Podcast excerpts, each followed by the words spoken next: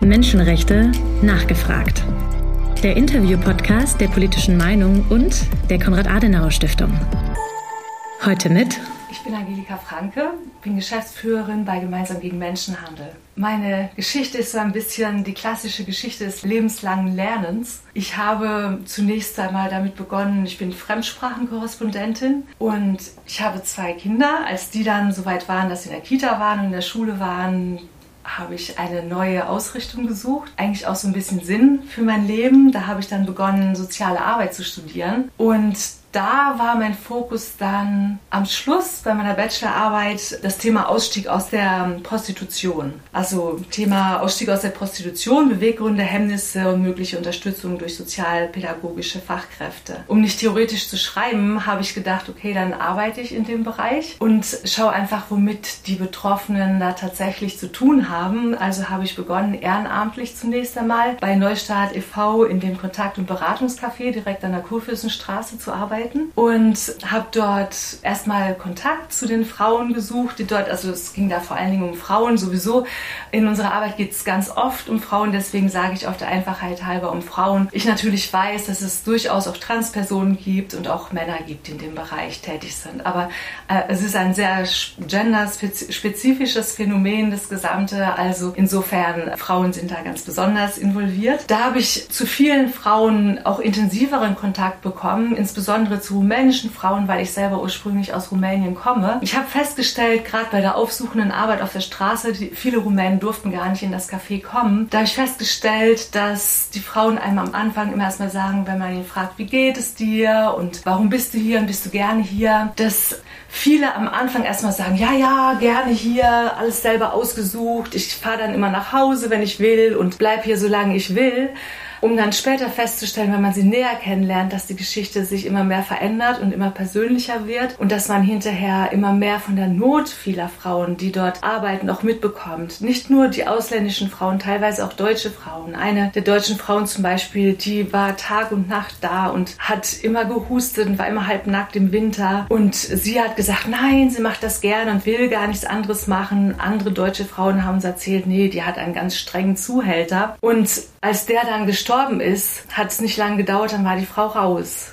Also so habe ich einiges an Hintergründen mitgekriegt und das hat mich dazu bewogen, dass ich dann mit einer Gruppe zusammen ein Schutzhaus gegründet habe, um Frauen einfach beim Ausstieg zu unterstützen.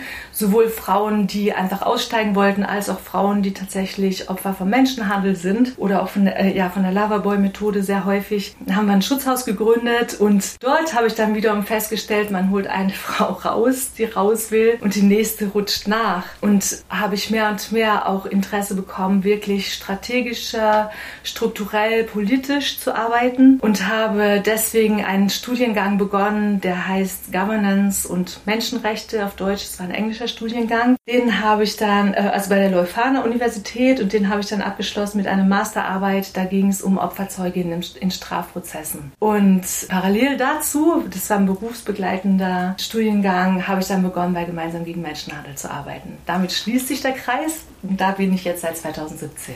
Herzlich willkommen, liebe Frau Franke, beim inzwischen siebten Podcast Menschenrechte nachgefragt der politischen Meinung und der Konrad-Adenauer-Stiftung. Sie sind tatsächlich ein ganz besonderer Gast, auf den ich jetzt auch schon länger gewartet habe, weil wir haben in den letzten Jahren mit Ihnen und mit Gemeinsam gegen Menschenhandel inzwischen vier große Konferenzen durchgeführt. Äh, Menschenhandel und alle Formen sexueller Ausbeutung bekämpfen die letzte Ende April im hybriden Format, im letzten Jahr äh, im digitalen Format. Darüber werden wir heute auch noch sprechen im Podcast. Zuerst möchte ich Sie aber einmal bitten, vor dem Hintergrund der eben äh, geschilderten persönlichen Erfahrungen, was das Bündnis gemeinsam gegen Menschenhandel ist. Ja, wir sind, wir sind ein offenes Bündnis aus um die 40 Organisationen und Initiativen, die alle im Bereich Menschenhandel und Zwangsprostitution, teilweise auch Menschenhandel zur Arbeitsausbeutung tätig sind. Also auf der richtigen Seite natürlich. Die Organisationen oder Initiativen, die haben Fachberatungsstellen, die haben Schutzhäuser, Schutzwohnungen, machen aufsuchende Arbeit. Manche haben einen Fokus auf Öffentlichkeitsarbeit und sind wirklich sehr unterschiedlich groß. Also es gibt ganz große Organisationen, die viele Fachber Fachberatungsstellen in Gesamtdeutschland haben, wie jetzt Solvodi zum Beispiel, oder auch kleine Initiativen oder auch die Heilsarmee ist auch mit involviert. Also so, wir sind sehr, sehr viel, vielfältig. Auch die Organisationen selber haben einen unterschiedlichen Ansatz und Zugang, wie sie zu dem Thema überhaupt gekommen sind. Und wir als Bündnisorganisation selber haben vier verschiedene Säulen sozusagen, wo unser Fokus drauf liegt. Zum einen ist es Öffentlichkeitsarbeit. Das würde ich mal fast sagen, das ist eine der sehr ausgeprägten Säulen. Wir versuchen, die, also wir versuchen, wir tun es auch, wir klären die Öffentlichkeit einfach auf über die Situation, dass es tatsächlich in Deutschland noch Menschenhandel gibt. Also ich war zum Beispiel jemand, ich wusste das früher gar nicht. Und dass Menschen in Deutschland ausgebeutet werden in den verschiedensten Bereichen. Und und wir entwickeln dazu Kampagnen, zum Beispiel jetzt unsere letzte Kampagne, die Kampagne Schattendasein, mit Aufklärungsflyern zu verschiedenen Themen aus dem Bereich Prostitution oder ein Aufklärungsvideo über die Loverboy-Methode. Das ist schon wieder unser zweites Standbein dann, wo es um Prävention geht. Da ist zum Beispiel dieses Loverboy-Video eine Möglichkeit, wirklich an Menschen heranzutreten, einfach sie darüber aufzuklären oder das Thema Cybergrooming, so um einfach, ja, sie davor zu bewahren, wirklich Opfer von Menschenhandel zu werden werden und ihnen auch Kriterien an die Hand zu geben, woran sie erkennen können, dass sie vielleicht gerade gefährdet sind oder dass die Person, mit der sie es zu tun haben, vielleicht nicht so wohlmeinend ist. Drittens geht es um Opferhilfe und Opferschutz. Das passiert zu einem sehr großen Teil über unsere Mitgliedsorganisationen, die eben, wie schon gesagt, diese Beratungsstellen und so weiter haben. Aber unsere Aufgabe sehen wir vor allen Dingen darin, dann auch Ressourcen zu bündeln, zu vernetzen, zu koordinieren, in Verbindung zu bringen oder dass wir zum Beispiel gemeinsam EU-Anträge stellen in verschiedenen Bereichen und da haben wir dann häufig den Lead und koordinieren das Ganze und integrieren eben die Organisa unsere Organisationen oder auch externe Organisationen damit rein. Und als letztes, da geht es um die Verbesserung juristischer Rahmenbedingungen. Da hatten wir natürlich zunächst einmal auch durch unseren Vorsitzenden äh, Frank Heinrich haben eine, eine, große Rolle gespielt, weil er ähm, bis letztes Jahr eben auch im Bundestag war und zusammen mit Leni Breimeyer einen, einen parlamentarischen Kreis gegründet hat, wo dann die Thematik aufgearbeitet wurde und so. Also das sind so unsere vier Hauptstandpunkte und unser Motto zum Thema jetzt insbesondere sexuelle Ausbeutung ist, dass die Würde des Menschen unantastbar ist und dass der Mensch deswegen einfach die Sexualität deswegen nicht ausgebeutet werden darf. Vielen Dank für diese Einführung. In den letzten Monaten, während wir uns auf die Konferenz im April vorbereitet haben, ist der russische Angriffskrieg auf die Ukraine gestartet worden und sehr, sehr viele Hunderttausende von gerade Frauen und Kindern sind aus der Ukraine geflohen. Auch in den deutschen Nachrichten wurde fast täglich darüber berichtet, dass gerade diese vulnerablen Gruppen gefährdet sind durch Menschenhändler, die zum Teil auch am Hauptbahnhof stehen und äh, Frauen ansprechen. Äh, wie hoch schätzen Sie diese Gefahr durch Menschenhändler in der aktuellen Ukraine-Kriegssituation ein? Ja, also sehr hoch, weil zum einen gibt es ja genügend Studien, dass jetzt gerade in Fluchtsituationen, gerade auch auf dem Weg, also sowohl in, in den Ursprungsländern als auch auf dem Weg, als auch dann in den Zielländern, aber insbesondere auf dem Weg, sind die Menschen eben ganz besonders vulnerabel für Menschenhandel. Das ist wissenschaftlich erwiesen, das weiß jeder, das findet man in Berichten von den Vereinten Nationen und so weiter. Das heißt, das ist schon mal das Grundwissen, das da ist. Und dann natürlich die Situation, wie wir sie hier zum Teil in Deutschland auch vorgefunden gefunden haben, das war natürlich eine Steilvorlage für Menschenhändler, muss ich mal ganz ehrlich sagen. Also es war super unkoordiniert und den mitgefährlichsten Aspekt fand ich halt, dass wirklich die Flüchtlinge aus der Ukraine, sie sind nach Deutschland gekommen und sie wurden nirgendwo registriert. Nicht automatisch zumindest. Das heißt, sie sind erstmal im Hauptbahnhof angekommen, es wusste keiner, wer angekommen ist. Und am Hauptbahnhof konnte man auch seine Hilfe anbieten und keiner wusste, wer diese Hilfe anbietet. Das heißt, also es gab auf der einen Seite die wohlmeinende Zivilbevölkerung, Bevölkerung und das finde ich echt total beeindruckend, wie viel da wirklich auf die Beine gestellt wurde und was für eine tolle Haltung auch da war den Flüchtlingen gegenüber. Aber es war für Menschenhändler eine Leichtigkeit und ohne Risiko irgendwie sich damit drunter zu mischen und diesen Menschen dann eben einfach auch quasi in Anführungsstrichen Hilfe anzubieten und so einfach Leute mitzunehmen und keiner weiß, wer wen mitgenommen hat. Wenn nicht wirklich automatisch und gezielt registriert wird und das, das ganze Geschehen erfasst wird, weiß keiner, wer wen mitgenommen hat. Und bis auch im April noch auf eine kleine Anfrage der CDU-CSU hat die Bundesregierung halt geantwortet, ja, die Leute, die registrieren sich, wenn sie denn dann einen Antrag stellen auf staatliche Leistungen, auf einen Aufenthaltstitel oder wenn sie ein Schutzbegehren äußern. Das heißt, Leute, die aus dem Krieg fliehen, zum Teil zu Fuß, das war ja dann zunehmend mehr, dass die zu Fuß gekommen sind, die traumatische Dinge erlebt haben, wo es teilweise um ihr Leben geht, wo sie gesehen haben, dass andere gestorben sind, wo sie über viele Tage, vielleicht Wochen im Belagerungszustand waren und dann auf der Flucht Sachen erlebt haben, die mussten dann hier ankommen und mussten dann erstmal einen Antrag stellen. Und das ist einfach an der Realität vorbei. Also diese Leute, die wollen einfach nur noch irgendwo ankommen, die wollen einfach nur noch irgendwo Hilfe und wenn da jemand sie anspricht und unbürokratisch ihnen Hilfe anbietet, dann sind einfach auch die eigenen Schutzmechanismen teilweise schon so runtergeschraubt, dass man einfach nur noch irgendwo wieder irgendwo zu Hause sein will. Und deswegen denke ich, dass das einfach ein ganz, ganz großes Problem ist. Und wir haben am Anfang erst so auf Verdacht angefangen, auch Informationen zu verteilen, also einen Flyer zu produzieren, zusammen mit anderen Organisationen, auch Gestag und andere, und haben das am Bahnhof und an anderen Stellen verteilt, damit die Leute darauf hingewiesen werden, hey, das und das sind Kriterien, darauf müsst ihr achten, so und so könnt ihr euch schützen und ähm, registriert euch, macht Fotos von Nummernschildern, wenn ihr irgendwo mitfahrt und so weiter. Also am Anfang haben wir es auf Verdacht gemacht, inzwischen sind auch tatsächlich schon Rückmeldungen von einigen unserer Organisationen gekommen, dass die Leute tatsächlich aus solchen prekären Situationen noch rausholen konnten. Also ja, ich sehe die Gefahr als sehr groß an. Wo sehen Sie aktuell die Hauptprobleme und die Hausaufgaben, die gemacht werden müssen hinsichtlich der Gefährdung der Flüchtlinge durch Menschenhändler und den Schutz durch deutsche Stellen?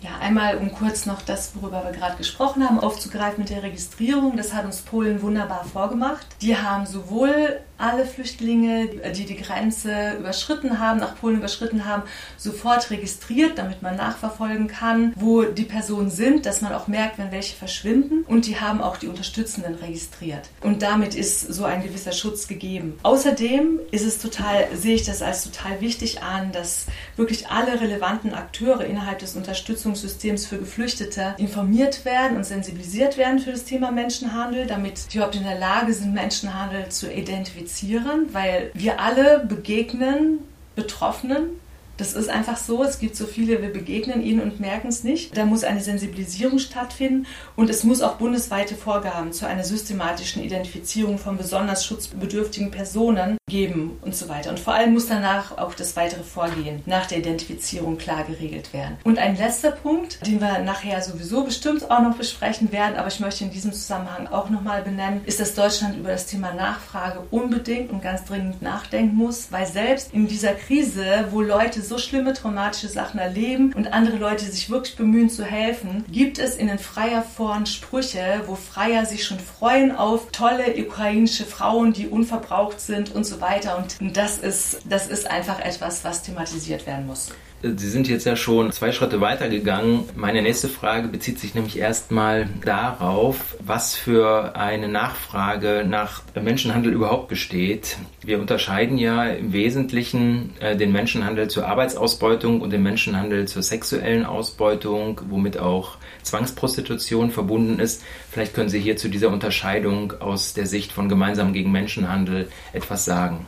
Also erstmal ganz kurz das Gemeinsame. Es geht bei beiden um Menschenhandel und Menschenhandel ist charakterisiert durch drei wesentliche Elemente. Offiziell, das ist einmal die Tat, da geht es um Anwerbung, Transport, Transfer, Beherbergung. Das ist noch nicht die Ausbeutung als solche, ja. Dann das Mittel, wie diese Tat begangen wird durch Gewalt, Androhung eines empfindlichen Übels, häufig auch List oder Ausnutzung einer Zwangslage, zum Beispiel auch auslandsspezifische Hilflosigkeit. Und dann kommen wir jetzt auch zu dem, wo sich dann die wieder unterscheiden, das ist der Zweck. Der Zweck ist prinzipiell Ausbeutung, aber es gibt verschiedene Möglichkeiten der Ausbeutung. Es gibt einmal Ausbeutung in der Arbeit, da ist zum Beispiel auf dem Bausektor dürfte das weit verbreitet sein in Deutschland oder auch in Ernte. Oder während der Pandemie haben wir den großen Skandal in der Fleischverarbeitung gehabt und so weiter. Also das sind so typische Felder, wo Arbeitsausbeutung stattfindet und dann sexuelle Ausbeutung. Das ist vor allen Dingen in der Prostitution und Pornografie. Und aktuell ist es so, dass vor allen Dingen sexuelle Ausbeutung auch nachgewiesen wird in Deutschland. Der Fokus war lange überhaupt nicht auf Arbeitsausbeutung. Da haben wir erst ganz wenige Fälle, die nachgewiesen sind.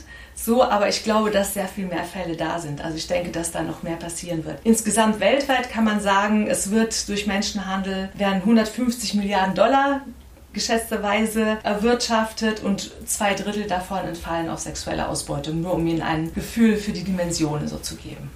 Aus Ihrer Antwort wird ja deutlich, dass das Thema Menschenhandel äußerst komplex ist. Sexuelle Ausbeutung in verschiedensten Facetten, Arbeitsausbeutung in verschiedensten Formen. Allein die 150 Milliarden Gewinn aus Menschenhandel äh, zeigen ja das Ausmaß auf. Worüber wir noch nicht gesprochen haben, was aber auch im Vordergrund unserer Zusammenarbeit steht, immer wieder. Welche Maßnahmen halten Sie und gemeinsam gegen Menschenhandel für wichtig und hoffentlich auch für wirksam gegen Menschenhandel?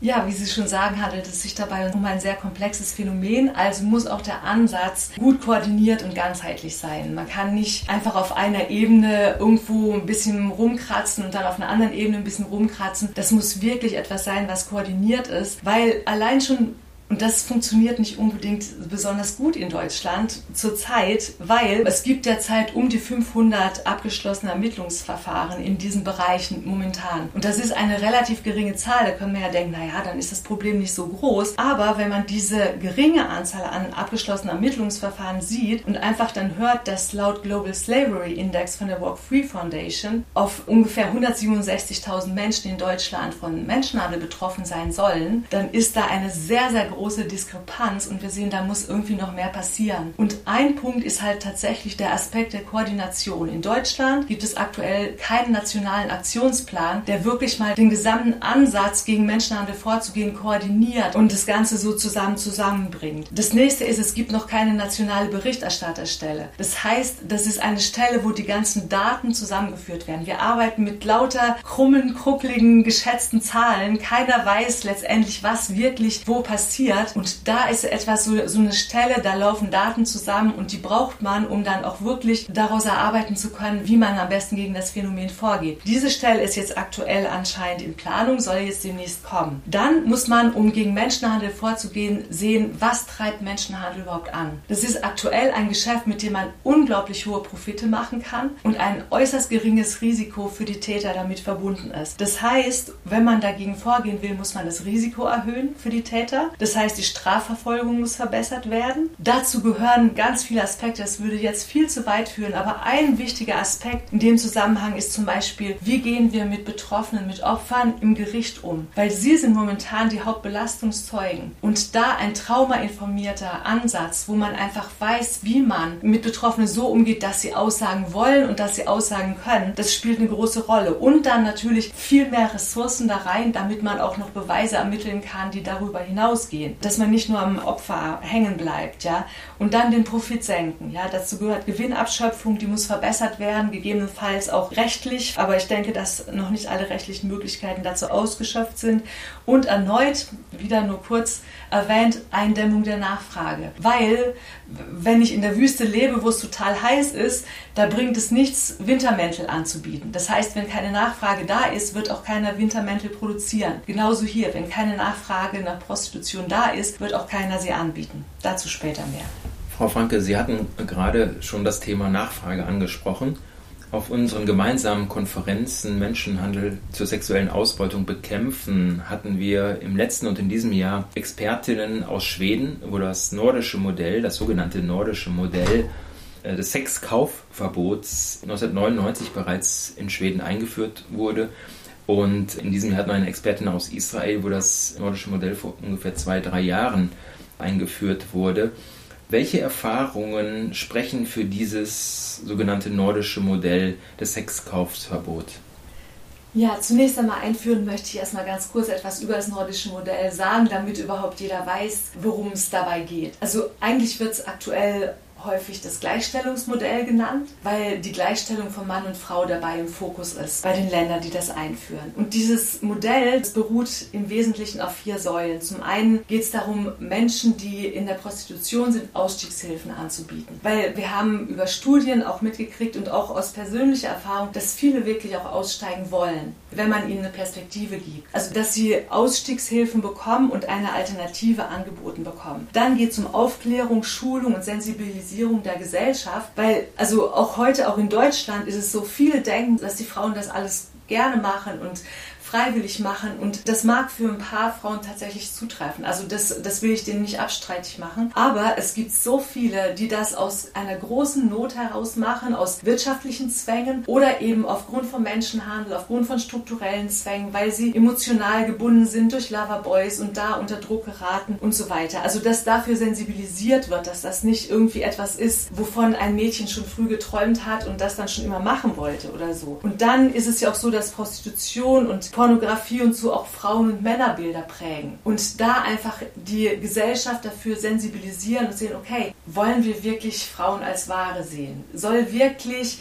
Sexualität eine Ware sein, die ich einkaufen kann, wo ich einen Frauenkörper einfach so benutzen kann? Dann als drittes geht es um die Entkriminalisierung der Menschen in Prostitution und das vierte Standbein, das ist das umstrittenste Standbein, da, ähm, da geht es um die Kriminalisierung von Freiern und anderen Nutznießern der Prostitution. Dieser Punkt sorgt am meisten meisten für Debatten. Was sich gezeigt hat jetzt, sowohl in Schweden als jetzt auch meinetwegen in Israel, dass Gesetzgebung tatsächlich eine normative Wirkung hat. Also in Schweden war es so, es sind vor der Einführung des Modells als auch danach sind Umfragen und Studien gestartet worden und es hat sich einfach gezeigt, dass die Zustimmung für dieses Modell im Laufe der Zeit immer mehr zugenommen hat. Das heißt, die Menschen haben mehr und mehr gesehen, dass es gut so ist, dass das so richtig ist. Letztendlich durch die Gesetzgebung sagt eine Gesellschaft, was sie gut findet und was sie nicht gut findet. Man kann nicht davon ausgehen, dass nur weil ein Gesetz da ist, das etwas verbietet, dass das nicht mehr passiert. Wir haben auch heute immer noch Diebstahl und Raub, obwohl das verboten ist. Also auch in Ländern wie Schweden meinetwegen oder Israel gibt es immer noch Prostitution und gibt es immer auch noch Punkte, die nicht besonders gut laufen. Aber die Gesellschaft hat für sich gesagt, das finden wir nicht richtig. Und es ist nicht normal, nach dem Abi zum Beispiel in ein Bordell zu gehen. Das ist in Deutschland anders. Also das heißt, es hat die Gesellschaft, die Wahrnehmung der Gesellschaft und wie die Gesellschaft auch Prostitution wahrnimmt, das hat sich verändert. Und als zweites, das hat auch einen Einfluss tatsächlich auf die Nachfrage gehabt. Das hat sich sowohl in Schweden gezeigt als auch in Israel. In Schweden hat sich die Straßenprostitution seit der Einführung des Sexkaufverbots halbiert. Und das war 2010 schon, diese Ergebnisse. Oder auch die Prostitutionspopulation ist in Schweden etwa ein Zehntel von dem Nachbarn Dänemark und das obwohl Dänemark nur halb so viel Einwohner wie Schweden hat. Also Schweden hat doppelt so viel Einwohner, aber nur ein Zehntel so viel Prostitutionspopulation. Also da merkt man, das, das hat anscheinend tatsächlich auch einen Einfluss auf die Nachfrage und das gleiche ist in Israel jetzt auch rausgekommen bei der Evaluation. Wir haben ja eine ziemlich interessante Entwicklung in den letzten gut 20 Jahren, die in Europa sehr weit auseinandergeht. Auf der einen Seite das schwedische Modell 1999, auf der anderen Seite hier in Deutschland 2001 unter der rot-grünen Regierung damals eine weitgehende Liberalisierung der Prostitution. Wir sind also genau den umgekehrten Weg gegangen, haben es immer leichter gemacht, Frauen als Ware zu kaufen Sex als Ware äh, zu kaufen. Hat dies Ihrer Meinung nach zur Ausweitung des Menschenhandels, zur sexuellen Ausweitung beigetragen? Also meines Erachtens gibt es sehr viel, was dafür spricht. Also Deutschland hat eine der liberalsten Gesetzgebungen in diesem Bereich weltweit. Und ich kann zwar verstehen, wie es zu dieser Gesetzgebung gekommen ist. Ich sehe, dass die Intention gut war, aber sie war irgendwie an unseren Realitäten vorbei. Weil zum Beispiel es gibt bis heute immer deutlich unter 100 überhaupt sozialversicherungspflichtig Beschäftigte in der Prostitution. Also die Sachen, die damals gesetzlich eingeführt wurden, die haben gar nicht gegriffen. Und man hat gedacht, man will die Rechte der Frauen stärken, die in der Prostitution arbeiten und dann sind sie geschützt. Und das hat einfach nicht funktioniert. Funktioniert, weil es nicht das war, was sie gebraucht haben. Stattdessen haben wir eine unglaublich hohe Nachfrage und das ist auch überall bekannt und es wird auch getitelt irgendwie, dass Deutschland tatsächlich das Bordell Europas ist. Und so eine hohe Nachfrage, der muss ja erstmal begegnet werden und da sehen Experten einen sehr engen Zusammenhang zwischen diesem Begegnen der Nachfrage oder einer hohen Nachfrage und Menschenhandel. Ich will Ihnen als Beispiel einfach so ein paar Berichte von Herrn Sporer nennen. Das ist ein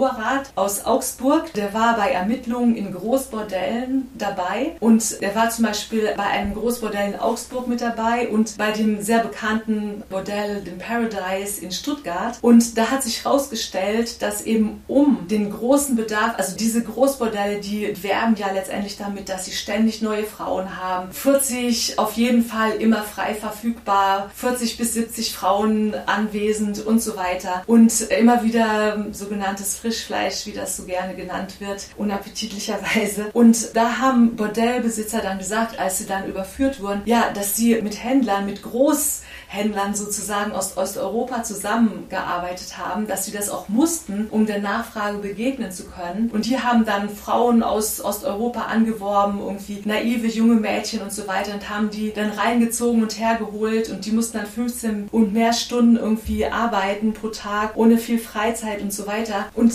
besonders ein Modellbesitzer hat betont, ohne das hätten wir das gar nicht schaffen können. Wir hätten dieses Bordell gar nicht so laufen lassen können, wenn wir diese Zusammenarbeit nicht gehabt gehabt hätten. Das zeigt einfach diese hohe Nachfrage, die zieht das nach sich, weil es ist nicht der Traum eines jeden jungen Mädchens, oh, ich möchte gerne Prostituierte werden.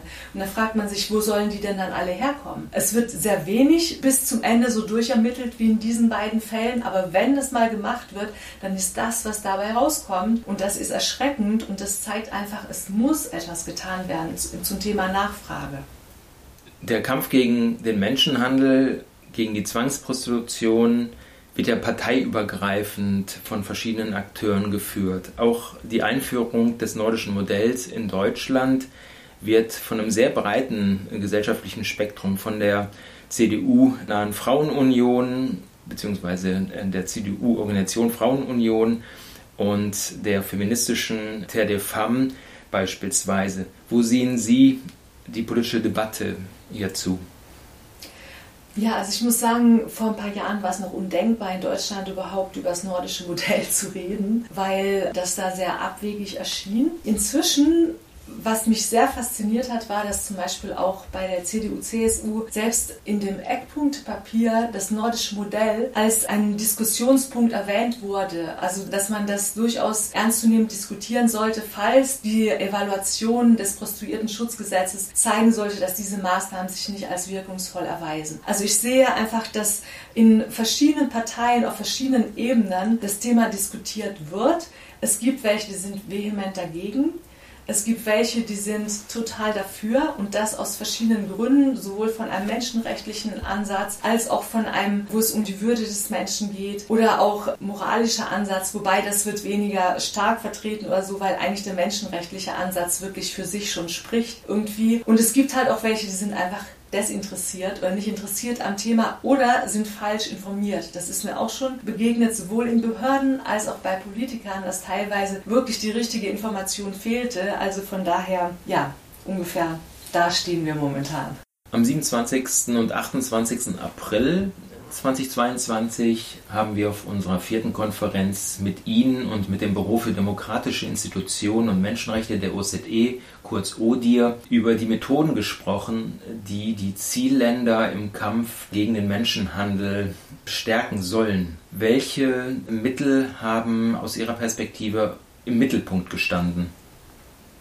Also es gab verschiedene Sachen, die angesprochen oder diskutiert wurden, wie zum Beispiel der nationale Aktionsplan, den ich schon erwähnt habe, oder auch das nordische Modell, das ich auch schon erwähnt habe. Darauf brauche ich nicht weiter einzugehen. Ein weiterer Fokus lag auf nationalen Verweismechanismen. Da ging es im Grunde, ja, um das kurz zu erklären, nationale Verweismechanismen bestehen letztendlich aus vier Säulen, die dabei zu berücksichtigen sind. Es geht einmal um Identifikation und Schutz von Betroffenen vom Menschenhandel, dass es klare Kriterien gibt, die ich auch schon ein bisschen angesprochen habe, in den verschiedenen Bereichen, woran man erkennen kann, ob jemand Opfer von Menschenhandel ist, welches die Anzeichen sind und dann aber auch, wie es danach weitergeht. Das heißt, als zweite Säule dann eben individuelle Unterstützung und Zugang zu Dienstleistungen. Dann als drittes soziale Inklusion, dass wenn die Menschen rausgekommen sind, die haben mit so spezifischen Problematiken dann zu tun. Um mal einfach ein Beispiel zu bringen, total problematisch ist, was wir immer wieder festgestellt haben. Das Selbstwertgefühl von Menschen und die Fähigkeit zu vertrauen ist quasi am Boden, wenn sie rauskommen aus Prostitution, selbst wenn es noch nicht mal Menschenhandel ist. Aber wenn Menschenhandel dabei ist, dann umso mehr. Und das ist für diese Menschen nicht einfach wieder Vertrauen neu aufzubauen und in der Gesellschaft wieder Fuß zu fassen und anerkannt zu werden und ihren Platz zu finden. Das bedarf besonderer Unterstützung und deswegen ist das auch mit eine Säule dieser nationalen Verweismechanismen. Und dann natürlich auch die Strafverfolgung, damit eben die Täter nicht einfach weiterhin straffrei ausgehen, wie das momentan ja noch so weit verbreitet ist und dass das Risiko eben auch erhöht wird und Entschädigung von Betroffenen. So, das sind diese Säulen dieser Mechanismen und was dabei besonders wichtig ist, ist, dass wirklich die unterschiedlichen Akteure, die hier eine Rolle spielen, dass die alle damit einbezogen werden. Es gibt momentan noch so ein Inseldenken von Behörden. Das haben wir auch bei der Konferenz so festgestellt. Nehmen wir einfach mal so als ein Beispiel die Steuerfahndung. Das fand ich so interessant, weil ich mit der ursprünglich gar nicht so massiv gerechnet hatte. Da wurde so beschrieben, das führt jetzt zu weit ins Detail zu gehen, aber an welche Informationen die so drankommen und was für Indizien die Steuerfahndung, wenn sie ein bisschen sensibilisiert ist, wirklich für Menschenhandel auch feststellt und mitkriegt und was für Informationen sie dann wiederum an die Strafverfolgung weitergeben kann, sodass das Ganze nicht nur